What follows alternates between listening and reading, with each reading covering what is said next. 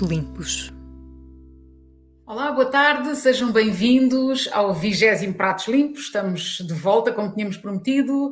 É 2022, é um novo ano, eh, mas vamos continuar aqui a conversar sobre gastronomia. Acho que vai haver eh, muitos temas interessantes este ano. Vamos começar já hoje por ter o Alexandre Silva connosco. Vamos falar sobre sustentabilidade, mas vamos falar também sobre o trabalho com o fogo no restaurante Fogo, eh, sobre a criatividade eh, no Louco, onde tem uma estrela Michelin. Mas antes disso, temos o Miguel Pires, que, mais uma vez, como no ano passado, para quem nos começou a ver, está no Brasil. E pronto, nota-se logo pelas camisas, quando Miguel aparece com aquele ar assim tropical e tal. É porque está. É para não disfarçar, é logo para, puma, marcar uma posição. Marcar uma posição, pronto. Eu sou a Alexandra Prado Coelho, do Jornal Público, o Miguel uh, é do site Mesa Marcada e conversamos aqui habitualmente de 15 em 15 dias às quartas-feiras sobre gastronomia. Portanto, muito bem-vindos. Miguel, um, hum. Entretanto, entre um ano e outro, eh, entre o último programa que fizemos e este, eh, aconteceram coisas, não é? Eh, houve as estrelas Michelin, nós não chegámos uhum. a falar aqui delas, e as estrelas tiveram também uma, uma, novidade que foram as estrelas verdes, não, não, é exatamente uma novidade já, mas pronto, para, uhum. é, é, um percurso que o Guia Michelin começou a, começou a fazer o ano passado e que está a consolidar-se, não é? Que é esta ideia de dar importância ao lado da sustentabilidade dos, dos projetos. Um, e, e, nós tivemos duas estrelas verdes, não é? Para o Esporão e para o Galo Douro, no, na Madeira, o Esporão no Alentejo. Uh, e o que é que te pareceu uh, esta... Olha, começar logo pela... É assim, para variar, uh, a Michelin nunca, nunca é muito clara normalmente na... Quer dizer, na atribuição das estrelas até costuma publicar os critérios, mas não é uma coisa que tu abras um guia e vejas logo lá quais são os critérios, a não ser uma frase mais ou menos publicitária, a dizer o que é que é uma estrela, duas estrelas ou três estrelas. Entretanto, nos últimos anos, de facto, eu não sei se foi ano passado ou se não foi mesmo há dois anos, que introduziram esta questão das estrelas verdes. Uh, houve quem, obviamente, nestas coisas há sempre quem, quem acha uma ótima. A ideia é boa, uh, houve, houve de facto críticas um pouco uh, ao método. que, que porque passa muito por uh, um, uma espécie de um, de um, inquérito para os restaurantes uh, uh, responderem e não tanto uma verificação uh, do local. Isto não tem, não tem grande mal, acho eu, numa fase, numa fase inicial, e depois já mais à frente também posso falar um bocadinho disso, porque nós fizemos estes, fazemos também estes prémios no mesa marcada, não é? Acho que uma fase inicial não, não, acho que há uma forma de começar, e, e pode-se começar assim, mas acho que é, é a altura de dar um salto e fazer uma avaliação mais no local. E eu estou a falar isto um pouco porquê? Porque eu estive em Valência, na, na, na atribuição dos prémios, e de facto o marketing feito em cima disto, o show que fizeram lá, impressionante mesmo, aliás, a, a, a cerimónia que era gravada, não só era para uma audiência que estava lá, mas era gravada e transmitida, foi uma mega produção, estilo Hollywood, inclusive quando chegava a parte das estrelas verdes, o cenário virava verde. Então, é assim, houve, há toda uma aposta nesta área também, porque sabemos que é uma área que é uma preocupação uh, do público uh, uh, em geral, por isso todas as empresas, todas as entidades, todos os organismos estão, estão a aderir, e obviamente a, Michelin, querendo mostrar também uma atualização, não queria ficar por trás. E, fez uma, e está a fazer de facto uma grande aposta, e obviamente depois os restaurantes que ganham fazem o seu papel, que é divulgarem depois esse, esse prémio na, na, nas redes sociais. Mas eu acho que agora, eu acho, que era um, era um comentário também que se fazia de algumas pessoas, que era, uh, é uma altura do guia também, se quer levar isto mesmo a sério, fazer, não ficar só limitado àquilo que os inspectores que, que avaliam a comida e que não são propriamente desta, dessa área da sustentabilidade, lá vêm assim uma coisa ou outra e depois uh, os restaurantes mandam um, uns inquéritos. Penso que é a altura de chegar um, ir um bocadinho mais à frente. Então, e, Sim, hum. deixa-me só perguntar-te, vocês, só para situar as hum. pessoas, vocês, o site Mesa Marcada organiza Sim. todos os anos uns prémios que são, serão uhum. anunciados agora dia 12 de janeiro, Exato. não é? Uh, vocês vão antes uh, dos prémios principais, ou seja, da, do top dos 10 chefes preferidos e dos 10 restaurantes preferidos, vão anunciando prémios, outros prémios, não é? Uhum. um deles é o prémio da sustentabilidade e aí, como é que é muito complicado avaliar isso? Portanto, estavas a dizer a, a dificuldade de, de, de, ter pessoas uh, especializadas Bom, é assim, sustentabilidade, como é que vocês contornam sim. isso? É, é e não é, ou seja, para uma pequena estrutura, uma estrutura mínima como o nosso e com um orçamento baixo como o nosso, obviamente que isso só é possível fazer graças à, vamos falar assim, tipo generosidade de, do patrocinador, porque tá, é um patrocinador de facto que se envolve mesmo, uh, e, e, termos connosco uma, uma empresa também que fez uma, uma, uma parceria, que é a Grab a Donut, que é uma empresa de um, de um, de um casal, não, de dois, de dois brasileiros, um está nos Estados Unidos, outro, até está cá agora, em Lisboa, e outro está no, no, no Brasil.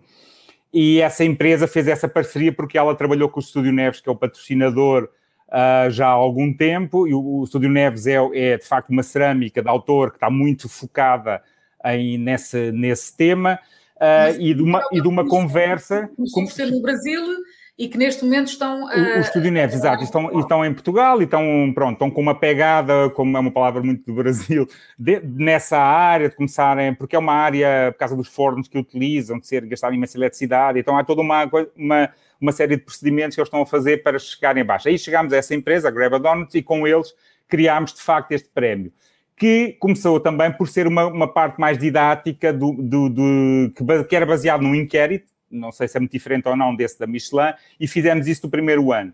Num segundo ano, achámos que era, era importante ir um pouco mais à frente e fazer, não só uh, dizer aos restaurantes que se inscreviam que haviam os que passassem à fase seguinte, teriam que nos demonstrar através de documentos que uh, algumas daquelas ações que dizem que fazem, fazem mesmo, ou seja, uma espécie de uma auditoria, uma primeira auditoria, aqueles que, que, que aderissem a isso passavam, estariam aptos para essa shortlist, os que não seriam excluídos e uh, depois uh, iríamos ao local verificar. E de facto, o Luís Riel, que é da, da, da Greba Donut, foi a esses locais e, não, e, havia cinco na shortlist, porque ela acabou por ser as menções honrosas, havia locais desde o Algarve. Uh, até, até uh, Douro. Pronto, claro que isso demora, isso, custa, isso demora tempo, custa dinheiro, e numa altura de pandemia também não era a coisa mais fácil de agilizar, mas eles foram extraordinários e fizeram isso. Ou seja, nós, nós mesa marcada, não participámos, participámos obviamente em tudo, esclarecemos, discutimos todos os pontos, mas essa auditoria é uma auditoria independente e achamos que funciona assim, não há favoritismos, não, não... Aliás, quem escolheu nem sequer conhece os restaurantes, ficou muito impressionado com, com os projetos precisamente focado nesse lado da sustentabilidade, mas não está ali influenciado se o chefe A ou B é mais bonito ou, ou, ou se a comida é melhor ou, ou, ou é pior.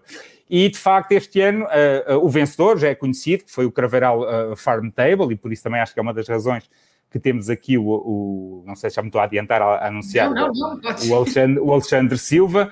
Uh, eu próprio, que já, que já tinha estado no Craveiral, porque eu pertenço a um pequeno, um pequeno hotel e tem essa, essa vocação uh, para o, o, esse lado mais ligado à terra, de um hotel quase, um hotel rural, faremos-lhe assim, moderno, mas, mas rural.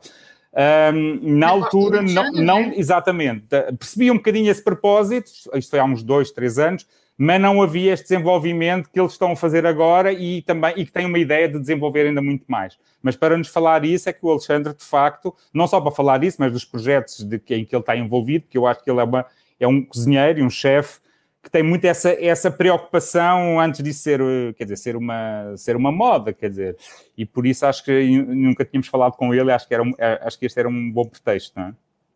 Então, ótimo, tá, uh, uh, é o momento certo para o Alexandre se juntar a nós. Não conseguimos, como a Michelin, fazer o tudo pôr tudo verde, não é? Mas é pronto, de qualquer maneira, olá Alexandre. Olá. Uh, olá. Boa tarde a todos, tudo bem? Uhum. Boa tarde, bem-vindo. pronto, o Alexandre está aqui para nos falar, sim, de, do, seu, do seu trabalho no Craveiral e pronto, parabéns desde já pelo prémio. Obrigado o prémio chama-se, Miguel, Prémio... Prémio uh, Especial Estúdio Neves de Sustentabilidade, sim. Pronto. Não queres só uh, falar um bocadinho do percurso da apresentação do Alexandre para os nossos leitores, para os nossos poucos leitores que não sabem quem é o Alexandre e os restaurantes que está envolvido? Eu não sei se vão ter tempo para falar sobre isso tudo. Não, não, não, é assim, não, não, Alexandre. Mas tu, Alexandra ou Alexandre? Olha, temos os dois. Agora temos esta, esta dificuldade aqui, mas pronto, uh, sim, claro, o Alexandre Silva já uh, é um chefe mais do que conhecido. Um, Alexandre, ajuda-me se eu estiver se eu estiver a dizer alguma coisa errada, mas foi em uh, 2000 e, uh, espera aí, 2007 começaste no Boca, certo? Sim, foi a primeira equipa que eu chefiei, foi no, no restaurante Boca, do, do Pedro Freitas, um, e foi lá que eu, que eu decidi que, pá, queria, que queria ser um, aquilo que eu realmente sou, ou seja, queria seguir o meu caminho uh, sem influências uh, negativas de, de, vários, de vários sítios uh, e seguir o meu caminho, aquilo que eu acreditava, errando ou, ou, acertando, mas a seguir sempre o meu caminho. Pronto. Um, e foi lá que, que tudo começou. abri o Boca no, do primeiro dia, também fechei o Boca no último dia, uh, foi Isso do primeiro ao último. 2012, não é? Ele durou o projeto de 2007 a 2012. Exatamente, foram, foram cinco anos. Um, o Boca era um restaurante que podia estar aberto hoje ainda. Na altura, na altura o, o, Pedro decidiu, decidiu que, que, o, Boca ia, ia morrer de pé, vá, uh, não ia entrar num caminho, num caminho descendente. e decidiu fechar o, o Boca por essa razão. Uh, por um lado, ainda bem, foi triste para todos, mas por um lado, ainda bem um, que isso aconteceu, porque, porque o Boca ainda hoje é recordado, por mim, muito. Uh, andei durante muitos anos, aí uns 3 ou 4 anos, a fazer o desmame do Boca. Uh, aliás, eu quando abri o louco chamava-lhe Boca, para terem uma ideia, que enganava-me. um, Já foi em 2015, não é? O, exatamente, em dezembro de 2015. Estamos sempre a falar de Lisboa, não é? Uh, o Louco fica perto do Jardim da Estrela. Hum. Mas o Alexandre teve uma passagem interessante para o Alentejo que eu acho que foi interessante em termos sim. de desenvolvimento de certas coisas de produto e isso também, não é? Quando, Na altura, pronto, o, Boca, o Boca fecha, eu recebo um telefonema para ir fazer um casting para o Top Chef e na altura é. pronto, não, tinha, não tinha trabalho, fui fazer o casting, um, fui um dos concorrentes, tive a sorte de ganhar e durante esse percurso estava em entrevistas, precisava trabalhar, não, é? não, não queria ficar só agarrado essa, essa coisa da, da televisão e fui e fui a uma entrevista no Hotel Marmórios, pronto, uh, fui, fui aceito, acompanhei as obras, que aquilo estava numa fase final de obras, formei a equipa, abri o restaurante, começámos um trabalho, começámos um trabalho de, de, de uma nova ideia para mim, pelo menos, de, de produto alentejano e, e, associado a uma cozinha, a uma cozinha mais moderna. Um, e pronto, iniciámos esse trabalho uh, e, e, fiquei muito contente. Eh, mas entretanto, entretanto, a minha vida deu uma grande reviravolta e eu vejo-me obrigado, uh, no bom sentido, a ter que regressar a Lisboa. Um, e é aí que vou para a bica de sapatos. Entretanto, abro a minha empresa, sou convidado pelo João Cepeda para abrir o mercado de timeout. Uh, e depois abro o mercado de timeout em 2014. Uh, começo já a pensar no restaurante louco, uh, em como é que eu posso abrir aquele restaurante num curto prazo de tempo. Entretanto, enviei algum, alguns mails ao, ao, Miguel a perguntar a opinião dele. O que é que tu achas de um restaurante assim, só com sete mesas e sem toalhas e os cozinheiros vão às mesas e tudo mais? Uh, porque queria saber a opinião dele. Ainda bem que não seguiste. Exato, ainda bem que não segui a opinião dele. Um, e, e, pronto, o Louco, o Louco abre em, teve um ano de obras, abriu em dezembro de 2015. Alexandre, desculpa, porquê é que tu tinhas essa ideia? Ou seja, porquê é que querias um restaurante pequeno?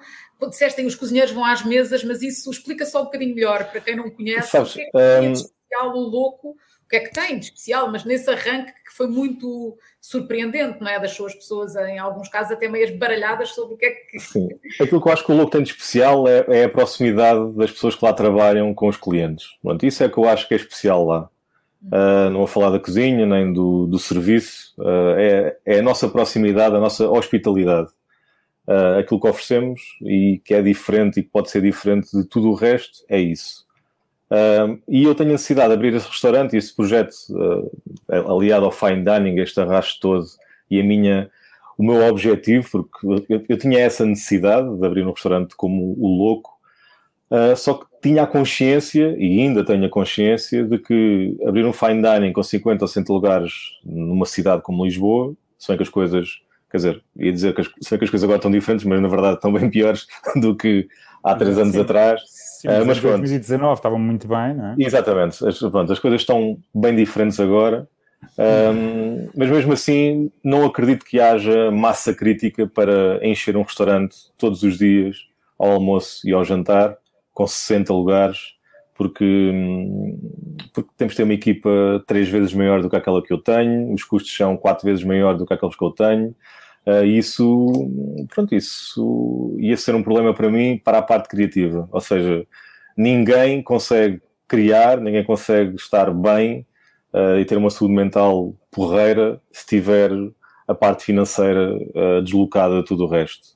e eu quis-me precaver em relação a isso e preparei um restaurante em que precisava de menos equipa para conseguir fazer um serviço e ao mesmo tempo esse menos equipa fazia com que todo o serviço fosse, fosse mais dinâmico e fosse mais interativo vá, e que os clientes ficassem se sentissem bem dentro do restaurante, não se sentissem com aquele serviço bem formal que às vezes temos medo de estar sempre a falhar e como uhum. comensais neste caso uh, pronto, ou seja, quis que, for, quis que que fosse win-win tudo aquilo que estava a acontecer no, no Louco. Um, e acho que conseguimos, pronto, conseguimos atingir esse objetivo. Entretanto, havia a necessidade de querer, de querer e esta necessidade vem muito antes do Louco, ou seja, o, o Restaurante Fogo, o Restaurante Fogo é, era para se chamar Zé Mau, que era o nome do meu avô, e era para abrir muito antes, muito antes do, do Louco ter aberto, ou seja, eu comecei a preparar este restaurante na altura que ainda estava no Boca, neste caso, um, e só que nunca, pronto, nunca houve essa oportunidade. E em 2017 uh, começa a procura do espaço para abrir o restaurante Fogo. E em 2019, em dezembro, uh, conseguimos abrir o restaurante com dois anos e meio de obras, com atrasos, com a obra fechada durante três meses com muita coisa a acontecer e depois tivemos a sorte de abrirmos o restaurante e passar dois meses e meio temos de fechar por causa da pandemia. Pronto. E tudo isso foi. O, o fogo explica só um bocadinho, portanto, tem eh, desde o início, quando pensaste nele, já era com este lado mesmo radical de não teres gás, não teres toda, toda a cozinha ser feita com. Sim, sim, já havia, pronto, havia essa, essa preocupação minha de, de ser radical a esse ponto um, só que, pronto, é, era muito, é muito difícil para mim, para a minha mulher, para a Sara, uh, conseguirmos suportar algumas coisas e temos tomadas de decisão que, em muitas delas, eu não acredito ou ela não acredita e andamos sempre aqui. Aliás, o, o fogo era para ter aberto se calhar dois anos antes, mas a Sara colocou uma mão no ombro e, e, e disse-me: é melhor não fazermos isso agora porque senão vai correr mal. Entretanto, fizemos mais tarde e correu mal, porque não há, não há alturas perfeitas, já percebi, e, esta, e a pandemia realmente foi, foi um problema. Oh, Mas esta, oh, diz, diz, não, diz, não, não, não, eu, é assim, é só porque há bocado estava a falar disso quando tinhas falado, pedir opinião isso. Uh, de facto, vocês vivem, é, é, é, um negócio que tem um lado de risco. Quando corre bem, acho que pode correr muito bem, mas há períodos em que uh, isto acontece com outros negócios, mas este estamos a falar deste em particular. O, o, em relação, por exemplo, ao louco, a grande questão era um restaurante de 20 lugares, ou seja, que era saber qual é que é o número mínimo para ser sustentável, não é? E aquele, e, o, e aquele equilíbrio entre esse mínimo e o máximo que tu não querias, não é? Para, para que isso fosse, para que isso fosse uh, sustentável. Eu lembro na altura assim, pá, eu não, não, tenho, não conheço as tuas contas, uh, tem, faz as contas e, e, e deves chegar. Eu, eu acho espantoso, e isto não é nenhuma, não é porque eu. Uh, que o louco possa ser, que o louco seja um restaurante que, que, que se pague. E acho, acho, isso admirável. Isto não é que sem nenhuma, mesmo sem nenhuma ironia. Uh, e, e, depois o azar dos tais dois anos e meio que tiveste ali de obras, do fogo e depois abres e é a pandemia. É impressionante a resiliência, no fundo, que, uh, que acabas de ter, porque eu vi já muita gente uh, quebrar noutros países, há restaurantes no estado, em Nova Iorque, por causa da história do, das rendas serem tão altas, que antes de abrir, que fecham antes de abrir. É? Começam ali seis meses antes, depois não, não atrasam-se as obras isso, e, não, e, e não aguento. Por isso acho isso, de facto, espantoso, a volta que sempre conseguiste dar às coisas e fico muito contente, eh, até o louco, ser um, um, restaurante vencedor a vários níveis, não só em termos financeiros, como em termos daquilo que tu querias e de reconhecimento depois pela crítica, pelos clientes, pelos guias, pela Michelin, Sim, que tem uma estrela hoje em dia. A é? conquista é? da estrela Michelin aconteceu uh, com menos de um ano de vida, claro, não é? Vocês claro. conseguiram ter a estrela. E, e, não era nenhuma garantia, o Alexandre Sim. nunca tinha tido, eles, quando tu tens, é mais fácil teres logo, mas um, claro. No caso dele, não. E ainda hoje acho que é um restaurante com uma cozinha ao nível, sem dúvida, mas que tem uma série de particularidades que no ano em que ganhou foi quase uma novidade em Portugal. Nunca tinha havido um restaurante uh, que, como o do Alexandre, que tinha ganho uma estrela, abdicando algumas coisas que a Michelin às vezes, uh, algumas cenoureiras que às vezes a Michelin é o suficiente para não dar, sobretudo em, em Portugal, não é? Eu fiquei muito contente com isso, porque era, ou seja, é sinal que pelo menos o nosso sonho vai de encontro àquilo que os outros também passam a acreditar. Uh, eu sempre, pronto, olhei para o Guia Michelin, como há pouco estavas a falar, que eles às vezes nunca, nunca, nunca se entende muito bem o que é que eles pensam, o que é que eles acham, o que é que eles vão fazer. Um, e eu, quando abri o Louco, uh, tinha, tinha essa ambição, como é óbvio, uhum. uh, mas sem, sem Aliás, tendo a consciência que pá, possivelmente vamos andar aqui 3 ou 4 anos a, a, tentar fazer alguma coisa para que eles consigam reconhecer o nosso trabalho. Uh, pá, tivemos, tivemos a sorte, e, e, quando digo sorte é mesmo isso, é tivemos a sorte de conseguir ganhar a estrela no primeiro ano de vida, e isso fez com que o restaurante começasse, começasse a ter hum, vida própria, ou seja, começássemos a, a poder investir mais no restaurante, porque aumentámos o preço médio uh, bastante. Nós desde que abrimos em 2015 até à data de hoje, aumentámos o preço médio em ao dobro. Pronto. Quando diz o preço médio é aquilo chamado a despesa né, exatamente, do cliente. Exatamente. É? Pronto, ou seja, ou seja passaram a ter um cliente que está mais disponível para gastar, nomeadamente em Exatamente. e outros, sim, outros. Nós passámos de 101 euros de ticket médio para 203 euros de ticket médio. Um, isso ah, isso fez com que, com que, o restaurante pudesse ganhar uma nova abordagem. Uh, foi por isso também que nós tivemos a necessidade de ficar com o espaço ao nosso lado, que agora neste momento também já não é nosso, uh, por causa, pronto, uh, tivemos de entregar, infelizmente, mas porque conseguimos crescer, pronto, e, uhum.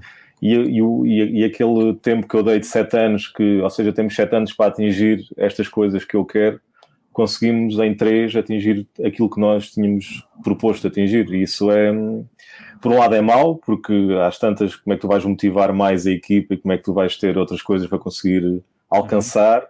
Uh, por outro, é muito bom porque Pronto, foi um trabalho bem. bem Alexandre, uh, desculpa, só, uh, porque tu, a sensação que eu tenho, e isto é também um bocado de uma conversa que nós tivemos e que eu tive a reler o texto quando, quando o fogo abriu, tu dizias, uh, evito estar na minha zona de conforto, para mim isso é muito monótono, Sim. era uma das frases que dizias, e depois também dizias em relação ao fogo propriamente dito, portanto ao, à matéria, dizias o fogo tem isso de bom, todos os dias é diferente, não é? E a sensação que eu tenho é que tu, em qualquer projeto, tu assim que atinges um ponto em que as coisas estão equilibradas e que já estão mais ou menos garantidas, tu voltas a dar um passo para ficares outra vez numa zona fora da tua zona de conforto, Sim. para conseguires ir complicando, não é? No, no louco tinhas a, a, a, parte toda de investigação, desenvolvimento, etc., uh, sempre a, a, puxar para outras coisas. Uh, no fogo, imagino que pela própria, pela própria forma do restaurante, uh, esse risco é diário, não é? O risco de que alguma coisa fuja do controle. É isso é aí que tu te sentes bem, é nessa. É, e nessa no trabalho, é na minha vida pessoal também. Um, eu sou muito assim, quando atingo um objetivo, as coisas começam a ter, ter chatas, vá. Um, e eu tento arranjar maneira de, de, arranjar ali motivação para fazer algo diferente. Pronto, e, e tanto no trabalho, como na vida pessoal, como nos meus hobbies, em tudo. Eu sou assim, pronto. Uh, sou uma pessoa que por isso é que a minha cabeça tem sempre muitos projetos a acontecer e, e, e se me deixassem eu se calhar tinha mais restaurantes com Avilés mas a verdade é que a verdade é que pronto, tenho uma pessoa comigo, a Sara que, que, me mete travões e porque a minha cabeça não para pronto, e, mas isso é bom ou é mau? É bom, é ótimo, é ótimo. Não, é ótimo. Ainda bem que é assim, aliás. Mas achas, se não achas que já te tinha espalhado ao comprido? acho, acho que deixa, acho que não ia ser tão feliz do, do que sou. Pronto, uhum. acho, que, acho que é isso. Aliás, eu, eu costumo dizer a quem trabalha comigo que, que pá, eu, eu abri estes restaurantes para ser feliz e ainda não consegui ser. Pronto. Um, porque, pá, porque neste momento tenho outras coisas à minha responsabilidade e isto da pandemia trouxe-me outros, outros dossiers dentro da, da, da, minha empresa que tenho que gerir da melhor maneira. Uhum. E a verdade é que, ou seja, aquela parte que de estar sempre na investigação, de estar sempre a lidar com o cliente, estar sempre na cozinha, um, não, é, não é 100%. É, isso é uma coisa que me chateia e que eu quero alterar brevemente. Pronto, por isso eu só espero que a pandemia acabe depressa. A pandemia já acabou, não é? Mas que esta situação toda acabe depressa porque porque está, está a bloquear-me bastante. E... Olha, mas o que, é que tu, o que é que tu procuravas no fogo? Ou seja, no fogo mesmo como forma de trabalhar, não no restaurante, mas no, enfim, na madeira, na, na, no, no, fogo como, como método de trabalho, o que, é que tu, o que é que tu procuravas? O que é que te fascinava nesse tipo de trabalho? Eu não, eu não percebi a pergunta, Alexandra. Fiquei não, aqui. dizer, quando tu pensavas em ter um restaurante, um restaurante uh, em que só trabalhavas com fogo, não é? o que é que aí, que desafios é que isso te, te colocava? Não é? O que é que tu procuravas aí uh, como desafio? Onde é que pensavas conseguir chegar nesse trabalho? Diferente de outro trabalho, de, outra forma de, de cozinhar? Sabes, quando, quando eu abri o fogo, uh, houve aqui uma, aqui os primeiros dois meses, um mês e meio, vá, um, e isto antes da abertura, ou seja, nós andámos em testes durante, durante algum tempo, algum tempo, estou a falar quase um ano, uh, havia, ou seja, aquilo que eu tinha pensado que queria no restaurante, o tipo de cozinha que queria fazer no restaurante, depressa começou a ser, começámos a perceber que, pá, se calhar não é bem isto que nós queremos, se calhar queremos seguir outro caminho, se calhar aquela ideia do só tradicional e, e que as pessoas viessem cá e que, e que, e que, que comecem um cabrito estonado como se faz em oleiros, como pronto, esse tipo de coisas, que era a minha ideia no início, deixou de fazer sentido muito, muito depressa. Ou seja, eu não me interessa estar a fazer cabrito estonado como se faz em oleiros, as pessoas querem comer cabrito estonado à moda de oleiros, vão ao oleiros comer, porque é isso que faz sentido, ao leite ou à moda da barrada, que isso faz sentido. E então decidimos criar a nossa identidade, ou seja, agarrar, na, neste caso, na cozinha regional portuguesa, aliada ao fogo, e na verdade toda ela é aliada ao fogo, porque tudo começou aí, não é? Ou seja, agarrar nesse, nesse ADN e transportar para aquilo que nós queríamos fazer. Pronto, uma cozinha mais moderna, tendo em conta que é um restaurante casual, uh, mas uma cozinha mais moderna e de fácil, de fácil interpretação, uh, com muito trabalho por trás, tanto em termos de sabores, como de técnica, como de texturas, um, e, e, e, depressa foi esse o caminho que nós quisemos, quisemos seguir. Aliás, houve aqui uma, uh, algumas conversas entre mim e o Manuel, o Libo, que, pá, que era, havia sempre, ele não estava a entender aquilo que eu queria, e eu não entendia aquilo que ele me queria passar, e foi muito difícil no início até que chegar àquilo que nós, que nós queríamos. Sim, Miguel, tu, tu já estiveste no fogo. Uhum. Uh... Então, o fogo vem, vem um pouco de facto. É engraçado que o Alexandre estava a dizer, uh, quando ele começou a pensar isso numa determinada altura, que era, não era, estava longe ainda de ser uma tendência. Creio que já havia um ou outro exemplo de restaurantes mais eh, já com uma, uma, uma, uma, tendência mais moderna, só baseadas no fogo, nomeadamente há um que se fala muito em Singapura, que é o Burn, Stands, acho que até é uma inspiração do Alexandre, acho que é um restaurante de inspiração sim, do Alexandre. E, mas em Portugal, eh, em Portugal e na Europa havia muito aquela ideia dos assadores que estavam a começar a entrar muito numa, numa tendência, assadores antigos, como Echebarri, que é talvez o restaurante do mundo mais mais uh, louvado pelos, pelos chefes de cozinha e que todos tentam visitar pelo menos uma vez por ano, acho que não há nenhum chefe que tenha lá ido que não se tenha ficado uh, fascinado. Então essas parrilhas modernas, sobretudo essas parrilhas modernas uh, espanholas, que podes acrescentar um bocadinho por exemplo, o Francis Malman, não é? O Malman também trouxe muito esse lado romântico do fogo e vários restaurantes, entretanto, a nível mundial foram abrindo pela Europa, a Inglaterra, uh, o, o, na Bélgica, uh, restaurantes um pouco com, com, com, essa pegada. E quando o Alexandre, curiosamente, quando o Alexandre abriu mesmo, eu creio, acho que nem foi o primeiro em Portugal. O, o tinha acabado de abrir no Porto, não se não me engano, um mês antes ou uma coisa assim. Mera casa, acho que nenhum dos dois sabia que um estava a acontecer, do Ricardo Ferreira, que era um chefe português tinha estado muitos anos num restaurante do género eh, na Austrália e é uma feliz coincidência de repente termos dois restaurantes com algumas semelhanças em termos do método do, da, ou da base, não é? Uh, mas, mas pronto, agora que eu já estava a fazer esta conversa até o Alexandre aparecer, uh, já estás a ouvir, Alexandre, ou ficarmos com um frame só teu? Uma coisa que é interessante também perceber, para quem não conhece o fogo ainda, um, é que o trabalho, obviamente, o peixe e a carne são, são enfim, uh, elementos nobres ali, mas não é, não é de todo só, não se esgota aí o trabalho. Não. O trabalho do fogo é uh, com todos os, todo o tipo de ingredientes, não é? Das, uhum. uh, os vegetais, vegetais às, às, sobremesas, enfim, tudo passa ali pelo fogo. Eu não sei se as sobremesas são todas confeccionadas no fogo, creio que não, mas tem sempre um aspecto de fogo ligado a elas. Pode ser uh, algo fumado ou, ou, ou algo já. Claro, certamente não é tudo feito lá, porque há uns, há uns gelados e por isso os gelados não podem ser feitos no fogo, mas depois há uma componente de fumo que, que entra, por exemplo, lembro-me de um desses lados. Eu fui lá Mas, algumas olha, vezes, de facto. falar e... em componentes de fumo, hum. uh, e enquanto o Alexandre não se junta a nós outra vez, uh, isso também foi uma coisa que a certa altura começou, entrou muito na moda e depois tornou-se também um bocadinho uh, demais, não é? Ou seja, Eu... tudo era fumado e com um fumo muitas vezes meio artificial. O fumo e o óleo de trufa foram, o óleo de, foram algumas das pragas. O fumo é despropósito, ou seja, o fumo quando se sobrepõe em demasia uh, ao sabor uh, dos produtos. Se for, se calhar, numa cavala, pode não fazer grande diferença, porque a cavala tem mesmo um, um sabor forte e que luta bem. Noutros produtos, eu sei, quer dizer, já, já todos experimentámos fumar coisas em casa, às vezes ficamos maravilhados até alguém nos chamar a atenção. Mas já percebeste que não sabe ao produto, e tu ficas assim a pensar, só sabe o fumo. Pronto, e, e, o problema do fumo muitas vezes é, é, de facto isso, que é nós gostamos de um grelhado clássico, não é? Por causa desse toque mas tu fores ver bem quando fazes um, um bife no, no, churrasco, eu estou aqui no Brasil e é uma coisa que acontece muito, tu não, não é o sabor do fumo que passa por cima da carne, mas tu sabes que é isso que dá aquele toque, juntamente com aquela caramelização dos, uh, a tal reação de Maillard que muitas vezes se fala, não é? Desculpem lá, fiquei sem internet lá, lá embaixo, estou a usar a minha rede hotspot. Ok. Vamos ver se funciona assim. Hum, Olha, tá. estávamos aqui a falar do, entretanto, do, da, da, questão do fumado e do uh, que pode ser às vezes uma moda, que foi uma moda muito, do, a presença do fumo muito constante em tudo, como, como sendo uma marca de, uh, distintiva.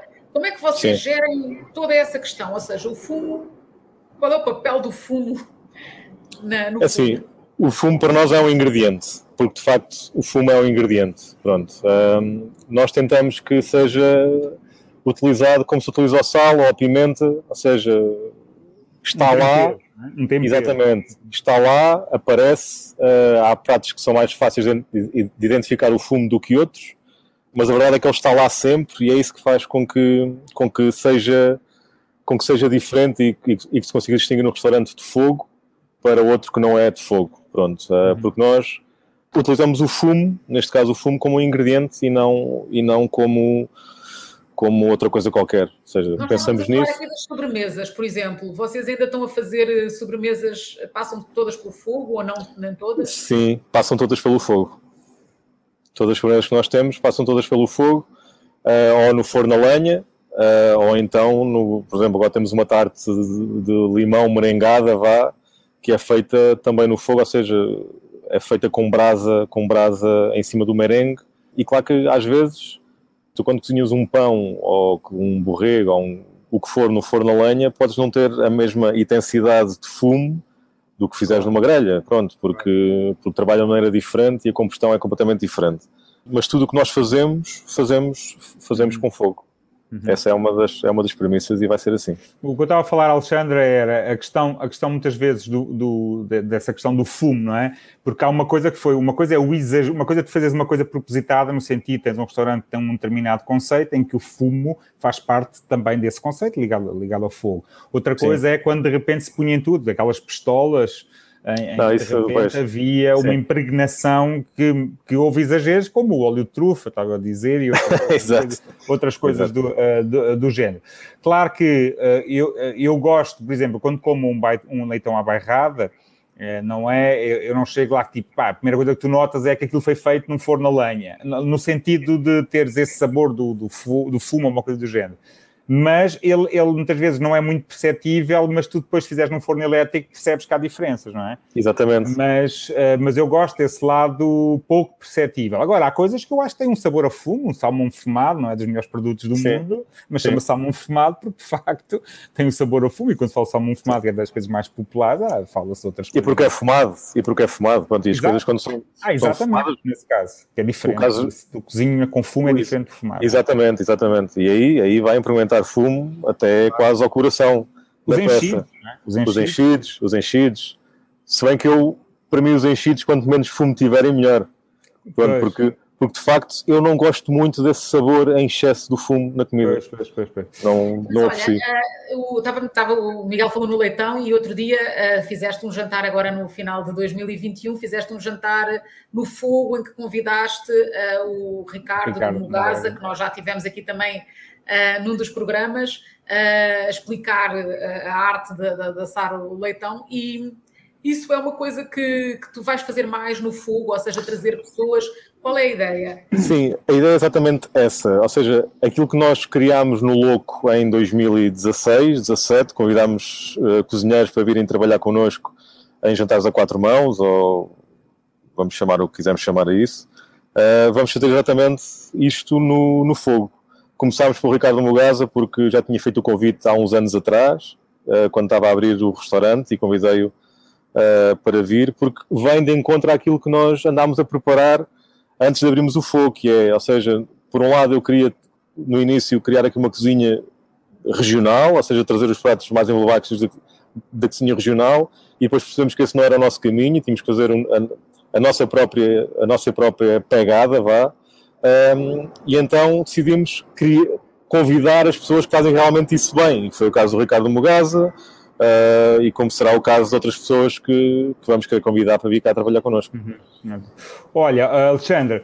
O, fazendo, é? é? isso que eu ia dizer. É agora. Falando, agora, passando a ponta agora para o Craveiral, todos os projetos Sim. que tu fizeste são projetos próprios, já pós-boca, pós quer dizer, pós-memórias, desde o logo, Sim. falamos assim, e de repente surge esse projeto do Craveiral e penso que há ali qualquer, uma certa ligação também a um período da pandemia, tu tens uma ligação àquela região, a Vila Nova Sim. do Fontes, não é? Conta-nos um pouco como é que isso surgiu, para depois Olha, vou... também um bocadinho para esse lado da sustentabilidade eu vou... do projeto eu... em si. Eu vou, eu vou-vos contar como é que a história, como é que a história, aliás, como, como é que aparece esta, esta parceria. Um, a pandemia, a pandemia começa, um, eu ando ali um mês a bater a cabeça nas paredes, sem saber muito bem o que fazer, uh, sem direção nenhuma. Uh, e entretanto vejo qualquer coisa no Instagram do Pedro Franca Pinto ou no Facebook, já não recordo onde é que foi, sei que foi numa rede social, que ele estava a vender um, o Defender que ele tinha, um Land Rover Defender. É, que havia no Craveiral. Um adepto dos. eu sou, exatamente, que eu sou um adepto. E eu disse-lhe assim: epá, estás a vender isso? Porque ele já era nosso cliente no, no Louco hum. e em 2018, antes do, do, do abriu, abrir, ele convidou a equipa toda, a equipa toda para ir lá passar um fim de semana para, para testar as equipas hum. e para nós também darmos a nossa opinião e fazermos ali um, um certo convívio. E foi aí que eu, que eu, que eu me comecei a dar melhor com o Pedro e a conhecê-lo melhor e nesta fase, quando eu, quando eu lhe digo, não vendas isso, se eu tivesse agora dinheiro até te comprava isso, não faças isso, não faças isso, e ele diz-me, então, ok, tudo bem, então, mas espera aí, então, mas podemos fazer aqui uma parceria, eu dou-te o carro e tu vais-me ajudar aqui a fazer, a tornar este projeto mais, mais interessante aqui na, na parte da cozinha. E eu, epá, como precisava também de, de um escape na minha cabeça para, para estar mais ocupado e para não pensar só em desgraça, aceitei uh, e ainda bem que aceitei porque o Pedro, o Pedro é uma pessoa como eu. Uh, ele não está aqui para, para me desmentir, mas eu vou aproveitar e vou, e vou dizer mas isto. mas depois podes mandar o link se ele não Sim. Tiver. O Pedro é uma pessoa, é uma pessoa muito sonhadora também, assim como eu sou, uh, que se gosta de envolver em projetos que, que o façam sentir bem e que tragam um valor acrescentado. E o Craveiral, para mim, é isso. O Craveiral é um, é um, é um projeto em, em pá, está em constante desenvolvimento, as coisas que já se fizeram em dois anos são impressionantes.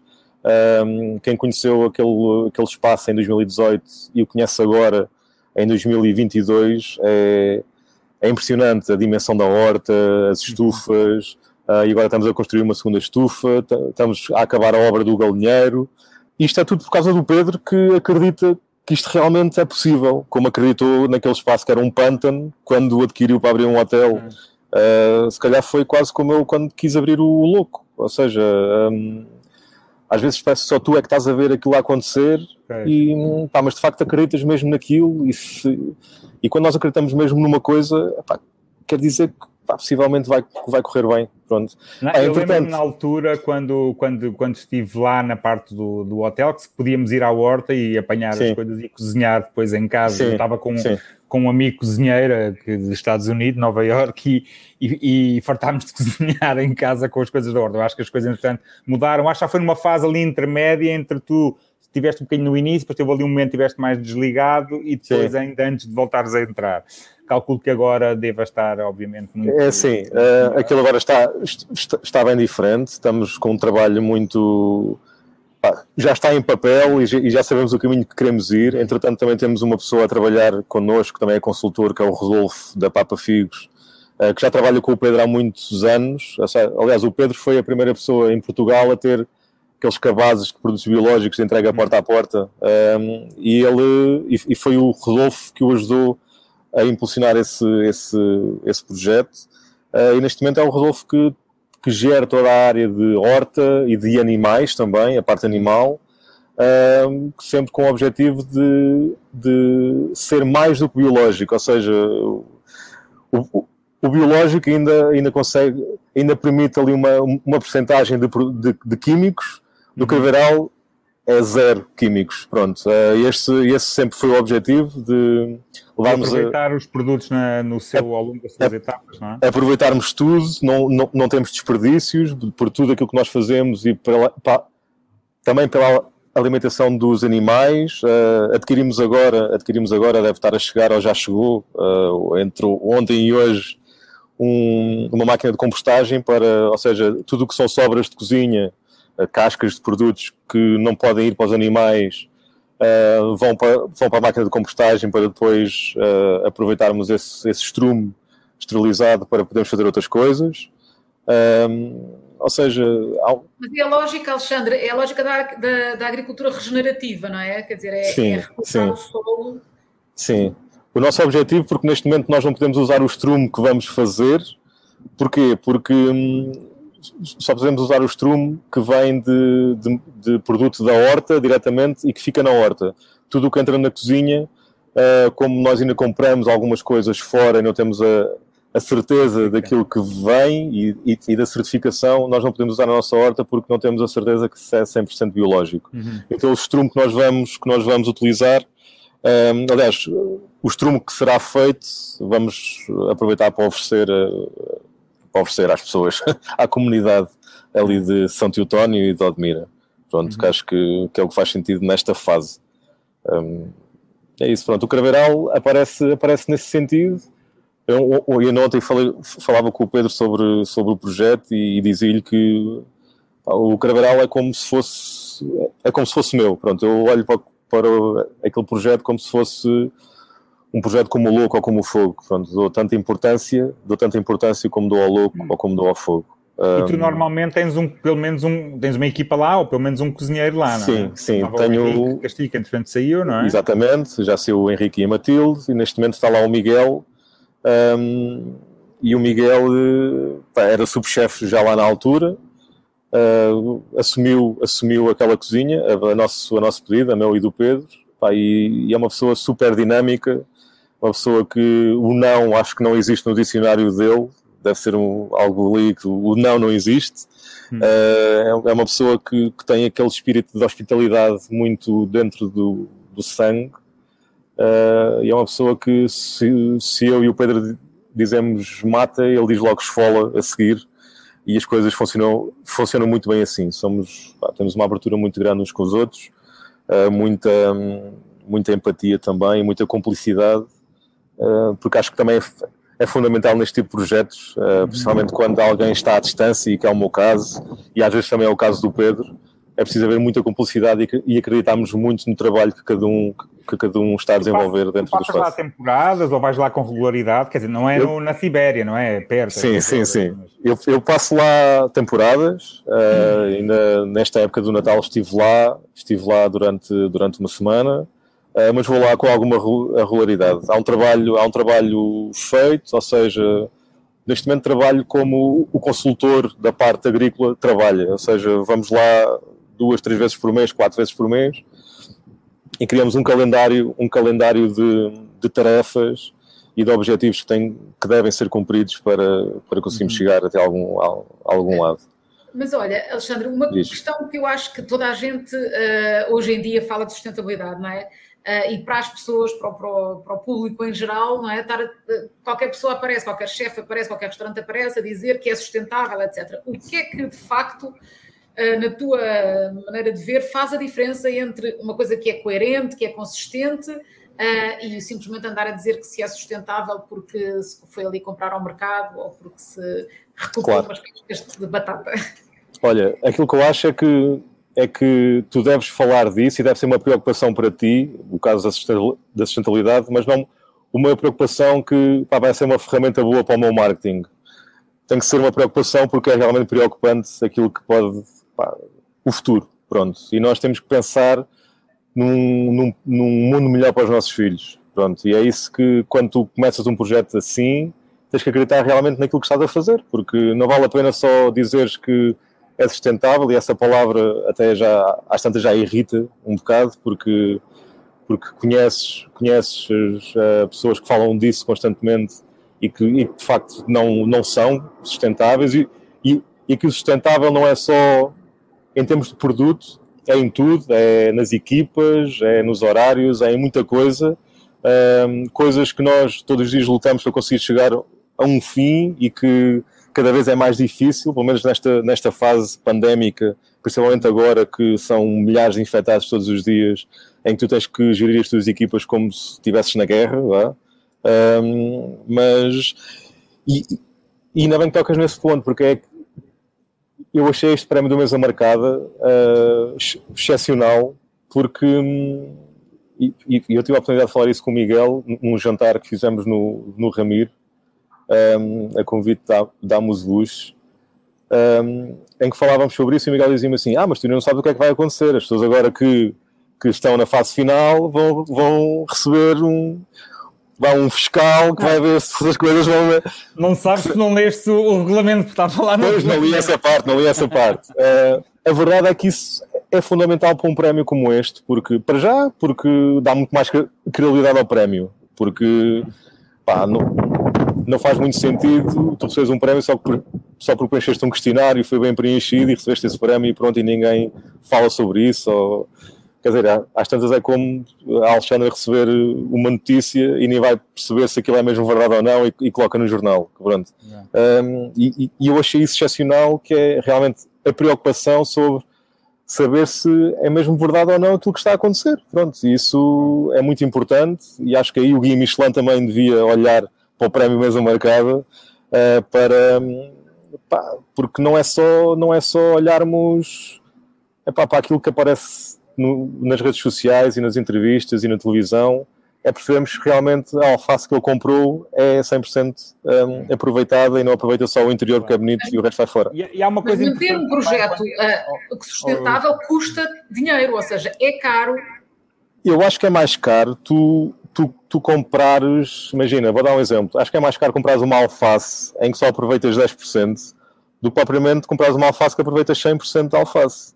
Pronto, eu acho que sustentabilidade é, é, para mim, para mim, é o oposto do caro. Pronto, ou, ou, seja, claro que há investimento que é preciso ser feito quando tu queres ir para outro nível no teu projeto, mas a verdade é que no meu caso. Uma coisa, assim, nós falamos muitas vezes na sustentabilidade e quando, nós, quando eu digo nós, é mesmo nós, porque eu próprio também antes antes de fazermos o prémio, depois a Grebador no que me deu um bocadinho uma lavagem. Nós falamos eh, sempre muito na, na questão da, da, sustentabilidade só na parte do, da, da, da pegada da ecológica. Mas, mas a sustentabilidade tá, vai mais para além disso. O Alexandre começou por falar há pouco a forma das, como tu geres as tuas equipas, uh, uh, as cargas de trabalho, a forma como tu estás envolvido na comunidade. Quer dizer, tens a tua hortinha maravilhosa, mas a seguir ires deitar os teus dejetos na horta do lado Uh, não, é, não, não, é, não é lá uma coisa muito boa. Por isso é, eu acho que tem muito a ver com, com um princípio de vida. Eu, eu não acho mal o negócio em si associado. Acho é que deve partir de, uma, de algo que tu acreditas como uma filosofia de vida e que queres para um empreendimento. Pode ser um hotel, um restaurante, o que quer que seja. E a partir daí vais à procura, obviamente, também, usas como ferramenta de marketing no claro. sentido em que procuras os clientes que também se identificam com, com aquilo. Agora, o problema é quando é ao contrário, assim, espera aí, está a dar, é como a história dos vinhos naturais, é quando a indústria descobre, espera aí, parece que há uma nova tendência, então vamos começar a fazer uns rótulos muito malucos, uma cerazinha em cima, mas o vinho lá dentro depois disfarçámos ali um bocadinho, mas não é muito diferente do que já fazíamos antes. Então esse aí é um bocadinho o problema e voltamos ao início do programa da questão da Michelin sem querer estar a bater, que eu acho que é, é, importante que eles não façam só o cenário verde e atribuam a estrela, mas que vão mais... Porque eles têm um poder que nós, com quer dizer, não é estar-me a querer fazer pequenininho, mas que nós temos muito mais dificuldade, que eles têm o, o poder eh, de, de, uma marca de 100 anos e de uma, de uma força que têm, por isso é, é isso, o greenwash, nós já tivemos aqui a Lara também, o George do, do, do 100, que é um restaurante que ficou com a menção honrosa, que é um, é um restaurante que em cidade uh, tem um lado que é muito mais difícil de fazer, obviamente, do que, no, do que fora dela, não é? Tem um outro tipo de desafio, Uh, e, e, é um pouco isso, quer dizer, é o propósito. E depois também há outra coisa, quando associamos a um restaurante, que é fazer isso tudo, depois a comida ser uma, uma porcaria, uma porcaria no sentido de claro. não, não ser eh, agradável, bem feita, ou saborosa, ou aquilo que é o propósito de um cozinheiro, então, mas, não é? Também não vale muito a pena. Precisamente por isso gostava de perguntar ao Alexandre, e consegues esse, o que tens aprendido no Craveiral aplicar nos restaurantes de cidade, como estava o Miguel a dizer, que é, é mais complicado na cidade? Eu aprendo todos os dias no Craveiral um, e, um, e, esta, esta, esta parte de, entre, de, entender o produto e associá-lo ao processo criativo uh, e, e, o contacto com, com outros profissionais, que é o caso do Rodolfo e do Pedro, uhum. fazem com que o meu trabalho aqui na cidade seja mais fácil. Ou seja, eu neste momento tenho outras ferramentas que não tinha de antes. Uh, consigo me preparar, consigo ter esquemas de trabalho completamente diferentes para o ano todo. Ou seja, eu consigo claro. hoje estar a preparar o meu trabalho para dezembro deste ano. Um, e isso para mim é uma, é uma, é uma grande mais-valia porque consigo ter as equipas sempre, sempre a pensar à frente daquilo que devem estar a, a, pensar e não em cima do joelho. Agora temos que mudar o menu e em cima do joelho é que, vamos, é, é que vamos mudar o menu. Não, as coisas não podem não ser feitas assim. E se queremos levar as coisas mais além, temos que arranjar um método, um método de trabalho adaptado, neste caso, à cidade ou ao campo, que é o caso do Craveiral, uh, mas tantas as ferramentas do campo como as ferramentas da cidade podem se aliar e podem ajudar a, a desenvolver trabalho muito mais depressa e com, e com uma consistência muito maior. Uhum. Olha, e a questão da, da, da, madeira, ou seja, o fogo implica a utilização da madeira e, uh, Sim. E como é que isso, como é que isso se enquadra no, no, na questão da sustentabilidade? Pronto, isso, é, isso é, é, é, das partes mais difíceis, que é nós conseguimos controlar a madeira que nós usamos dentro dos restaurantes. Ou seja, eu ainda posso dizer que as, que as lenhas que nós utilizamos são lenhas de limpezas de matas. Uh, e eu digo ainda porque não sei até quando é que vou conseguir fazer este, este trabalho. Mas aí também entra depois, e aí sim, o investimento que é necessário fazer para que tu consigas continuar um trabalho consistente e que, e que não traga preocupações. Ou seja, eu, uma coisa é limpar matas, eu vou dar um exemplo. Nós no fogo e no, e no craveiral só utilizamos lenhas de fruto na altura das podas. Uh, porque existem podas e as, e as árvores de fruto normalmente nunca aparecem em limpezas de matas, não sei que alguém rebende com pomar e nós até compramos a lenha porque temos acesso a essas coisas. Mas, por exemplo, não é à toa que o craveiral 90% de lenha que utiliza é de medronheiros, porque aquilo é uma área enorme de, de medronho, toda aquela zona de Saboia até, até Monchique, e há muita limpeza de mata e essa lenha, felizmente, chega-nos até nós. E eu, antes de chegar ao Caveiral, nunca tinha trabalhado com lenha de medronho e é, para mim, a melhor lenha para trabalhar com fogo aberto, com, porque não faz chama, quando pinga gordura não faz chama, tem uma brasa muito constante, como são lenhas muito pequeninas, ou seja, troncos muito, muito pequenos, a combustão é muito, é muito rápida, quase tão rápida como a do eucalipto, por exemplo, uh, seco neste caso, e não precisa de um grau de secagem muito grande, como o eucalipto precisa. Ou seja, é quase como a esteva. A esteva é uma planta tu consegues queimá-la verde, não é? E aquilo vai dar uh, montes de chama e vai ser um fumo negro, mas que não é prejudicial e até tem um aroma porreiro. Uhum. Uh, e é assim seca ou verde.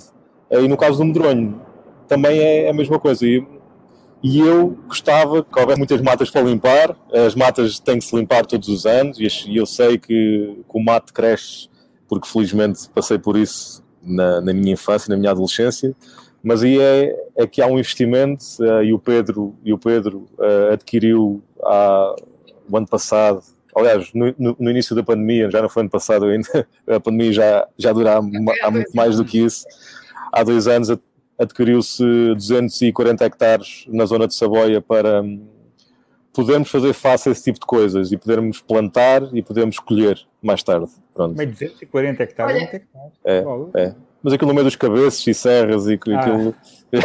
Não deve ter. é assim.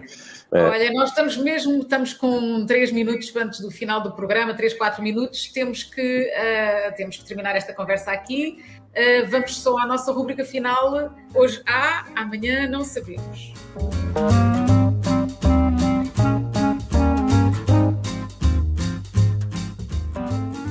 O Alexandre tinha um livro para, para nos mostrar, mas Sim, não o livro, o livro é do, é do chefe eh, Norbert, do, do restaurante Santo Humbertos, ali na, é no norte de Itália, fica, faz fronteira com, com a Áustria.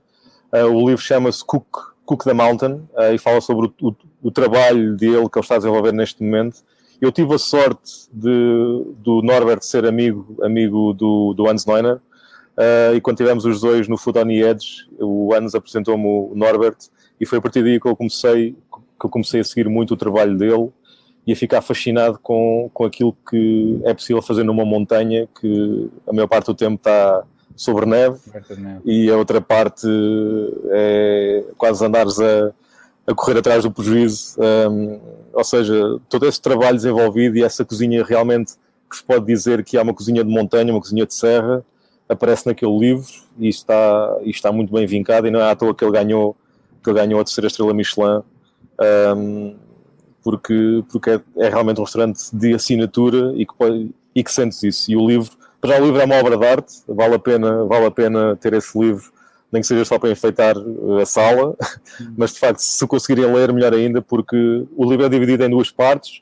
Uma parte de, de conceito, de, da ideia do, do Norbert sobre o restaurante e, e, e tudo o que é o trabalho fotográfico que está, que está muito bem feito. Agora não me lembro o nome do fotógrafo que o fez, uh, também não tinha o, o livro aqui em cima comigo. E depois tem um, tem um, um pequeno caderno que vem agarrado ao, ao livro, um, que é o livro de receitas. Quem quiser fazer as receitas, mas acho que a ideia nem é copiar as receitas de ninguém, acho que a ideia é perceber o que é que é possível fazer naqueles locais uh, ditos remotos e que à, à partida à partida diríamos que era difícil. Vamos imaginar que eu agora lembro-me de, de, E agora digo assim: olha, em 2024 vou abrir o louco uh, numa zona. Na Serra da Estrela. Aliás, pior ainda, numa zona onde a, aldeia mais próxima fica a 50 km. Íamos chamar doido, não é? Mas a verdade é que isto é possível de fazer e Portugal não é menos uh, do que os outros países. Uh, acho que um, é preciso é ir controlando as coisas e é, exatamente é esse livro, é ir controlando as coisas e adaptar os projetos à realidade que nós temos, uhum. sempre a pensar no futuro e sempre, ou seja, sempre com margem para que esse projeto vá crescendo à medida que também as, a, a procura vá sendo maior. Pronto, uhum. eu acho que isso é possível, por isso alguém que queira abrir um projeto uh, em Portugal numa área uh, inóspita, acho que é possível. Se bem que o St. Hubert, não é, eu já lá estive também, não é propriamente no meio de nada, é numa estância de, está ligado a uma estância de ski, é sim, próximo, sim, sim, sim, bastante sim. rica, aliás, né? no norte de Itália, bastante, bastante rica, mas é um projeto de facto uh, extraordinário. Alexandre, eu disse que não tinha, não tinha nenhuma sugestão, mas tenho.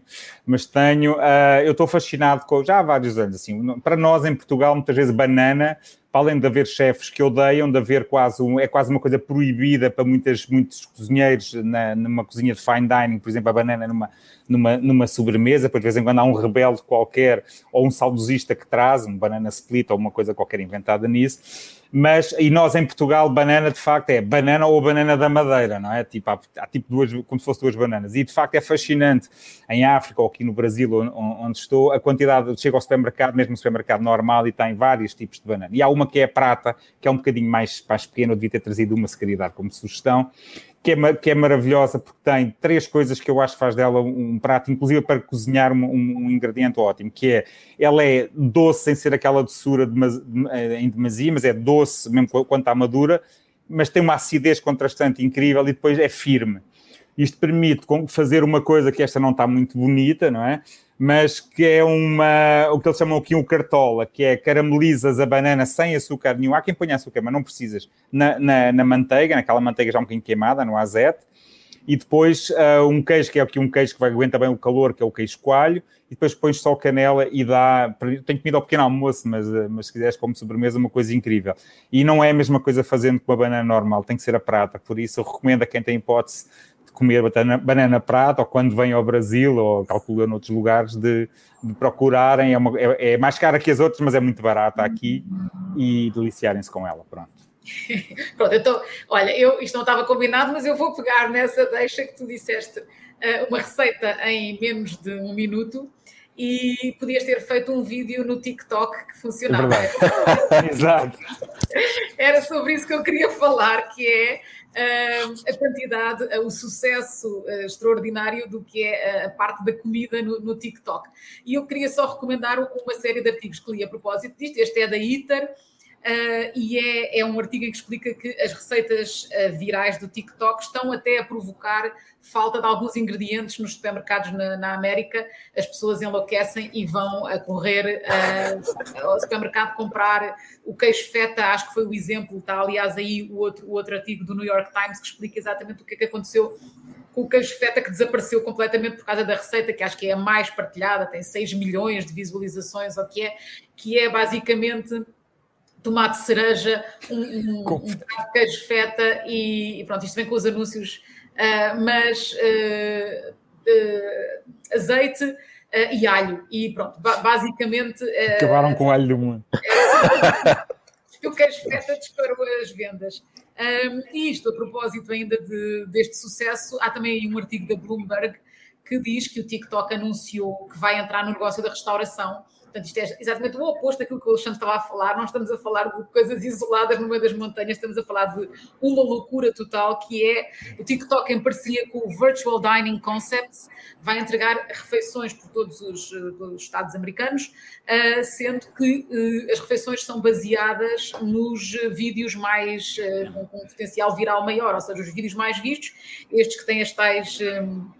Milhões de visualizações. Portanto, podemos receber em casa, nós não, mas enfim, os americanos podem receber em casa, uh, por exemplo, aqui vai a passar exatamente a receita do feta que fez esgotar o, o queijo feta. Pronto. Uh, isto, obviamente, tem muitas implicações, é uma coisa, eu estou a chamar a atenção para isto, não, não estou a uh, promover o TikTok, estou só a dizer que vale a pena olhar para estes fenómenos e para o impacto que isto tem, porque isto atinge milhões de pessoas Uh, e, e, também se discute, por exemplo, há outros artigos que discutem uh, o tipo de, de, coisas que têm mais uh, popularidade, são precisamente as coisas com mais açúcar, mais gordura, enfim, o oposto do que será uma, uma, uma, refeição equilibrada e, portanto, tudo isso levanta. Não, já, já, para não falar no, no, lado nefasto que é do, do excesso de produção de abacate por causa do avocado toast ou Exato. quando a ópera, por exemplo, promoveu o açaí e em zonas recônditas do Brasil, onde é um alimento do dia a dia, ficou tão caro que as pessoas deixaram de ter consumido. Mas enfim, não vamos falar de tristezas que já chega a pandemia. Imagine o TikTok nas mãos erradas. Exato. Se é um filme do 007. Exato, é. exato. Eu acho que este, que este é um assunto que, que vale, a pena, vale a pena olhar para ele e Muito pensar. Interessante, quero ler esses artigos, de facto. Tentado a resistir ao TikTok, mas se calhar a minha banana prata, que aqui parece Olha, era um sucesso. Foi, só tens que fazer um vídeo em 3 minutos e, e tornaste viral, quer dizer, tens o potencial de chegar a vários 6 vamos, milhões. Vamos ver, tenho que explicar aqui à minha sobrinha, ver se ela me ensina um pouco disso. Vou experimentar. Vou experimentar. ok, pronto. Olha, muito obrigada, Alexandre. Obrigado. Obrigado. Uh, e obrigada a todos que estiveram a ouvir-nos e até daqui a 15 dias no Pratos Limpos.